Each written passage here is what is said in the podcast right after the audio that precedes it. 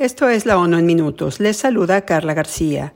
El 7 de diciembre de 2022, el Congreso peruano destituyó y encarceló al presidente Pedro Castillo, acusado de haber intentado disolver ese órgano. Dina Boluarte, hasta entonces vicepresidenta, sustituyó a Castillo, lo que provocó una serie de protestas en todo Perú, exigiendo la celebración de elecciones, la reforma constitucional y la liberación de Castillo, entre otras demandas.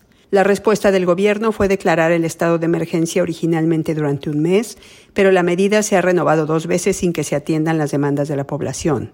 En este marco, un grupo de siete relatores especiales y dos grupos de trabajo de la ONU en derechos humanos informó este lunes tener denuncias de represión, asesinatos, arrestos y desapariciones forzadas de manifestantes en el país andino. Esos informes dan cuenta de 48 manifestantes muertos, 1.301 heridos, cientos de detenidos y al menos un desaparecido.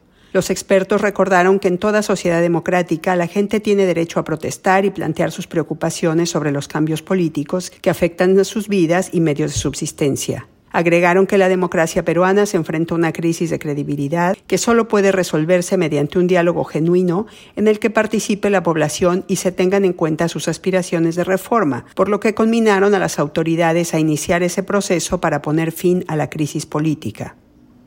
Este lunes dio inicio en la sede de la ONU en Nueva York el 67 periodo de sesiones de la Comisión de la Condición Jurídica y Social de la Mujer, en la que representantes de gobiernos, agencias de las Naciones Unidas y ONGs de todo el mundo debatirán sobre el papel de la tecnología y la educación en la era digital en los esfuerzos por lograr la igualdad y empoderamiento de las mujeres.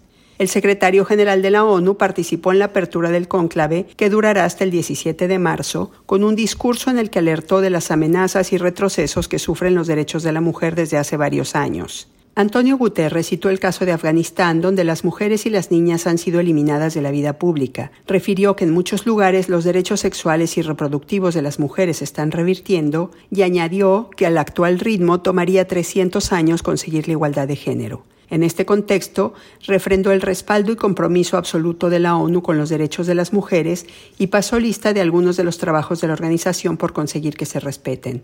Con respecto a la tecnología, Guterres señaló que los datos se han convertido en la base de las decisiones políticas pese a que a menudo ignoran las diferencias de género y afirmó que la desigualdad de género es una cuestión de poder, pronunciándose por poner fin a esa disparidad con acciones urgentes que incluyen aumentar la educación, combatir la pobreza y conectar a las mujeres del mundo en desarrollo a un ciberespacio seguro. El secretario general concluyó su participación exhortando a combatir la misoginia y avanzar los derechos de las mujeres y las niñas en todo el mundo.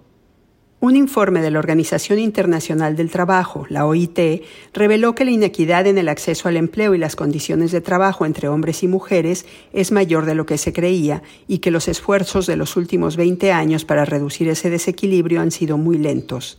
La OIT señaló que para las mujeres es mucho más difícil encontrar trabajo y precisó que el 15% de las mujeres en edad de trabajar quisiera hacerlo, pero no tiene empleo, en tanto que en los hombres esa cifra es de 10,5%. La brecha de género en el mundo del trabajo no ha cambiado desde 2005 y es especialmente grave en los países en desarrollo, donde la proporción de mujeres que no encuentran empleo llega casi al 25% frente al 16,6% de los hombres. El estudio también subraya que las responsabilidades personales y familiares, incluido el trabajo no remunerado, afectan desproporcionadamente a las mujeres, les impiden buscar activamente un empleo y las excluyen de los datos de desocupación, por lo que la cantidad sería mucho más elevada. La OIT recalcó la importancia de mejorar la participación de las mujeres en la esfera laboral, de ampliar su acceso al empleo en todos los campos y de poner fin a las diferencias de calidad en el empleo que enfrentan las mujeres.